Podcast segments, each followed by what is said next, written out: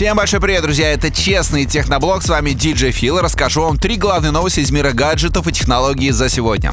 Итак, друзья, компания Яндекс наконец-то представила свой долгожданный и первый телефон со встроенной Алисой стоимостью 18 тысяч рублей. Но если говорить про внешность этого смартфона, да и про внутренние характеристики, то тут, по сути, у нас получился середнячок.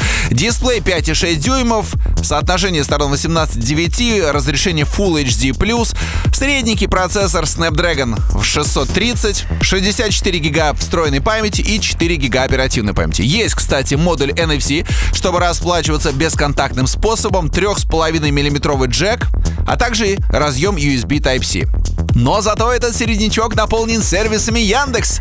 Практически на железном уровне в него встроена Алиса, и когда бы вы ни сказали «Слушай, Алиса», Яндекс смартфон обязательно откликнется, даже если будет в полной отключке. На смартфоне установлена двойная камера на 12,5 мегапикселей, однако ни портретного режима, ни оптического зума, ничего в нем нет. Непонятно, зачем двойной модуль. Ждет ли этот смартфон успех? Ну, честно говоря, пока не могу предположить, но есть у меня ощущение, что к Xiaomi за 18 15 тысяч, у людей лежит немножко лучше.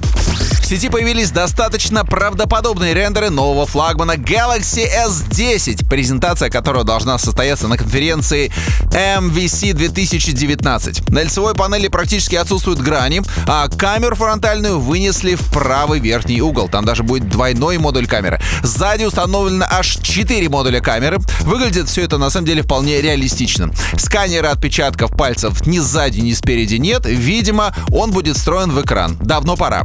Скорее всего, будет 6 или 8 гигов оперативной памяти, новый процессор Snapdragon 855 или собственный чип Exynos 9820, аккумулятор на 3700 мАч и, естественно, девятый Android на борту. Еще раз напомню, что презентация должна состояться в конце февраля 2019 года. Людей, которые разбираются в том, из чего состоит их мобильный телефон, с каждым днем становится все больше и больше.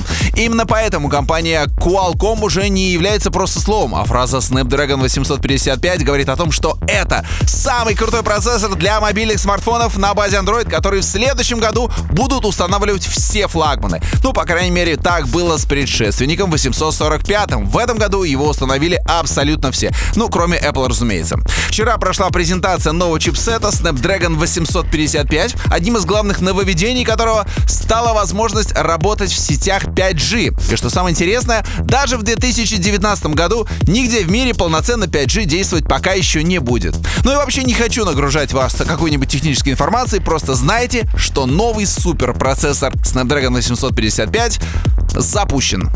Ну а на этом у меня все. Это был честный техноблог. Берегите свои гаджеты, и они прослужат вам долго.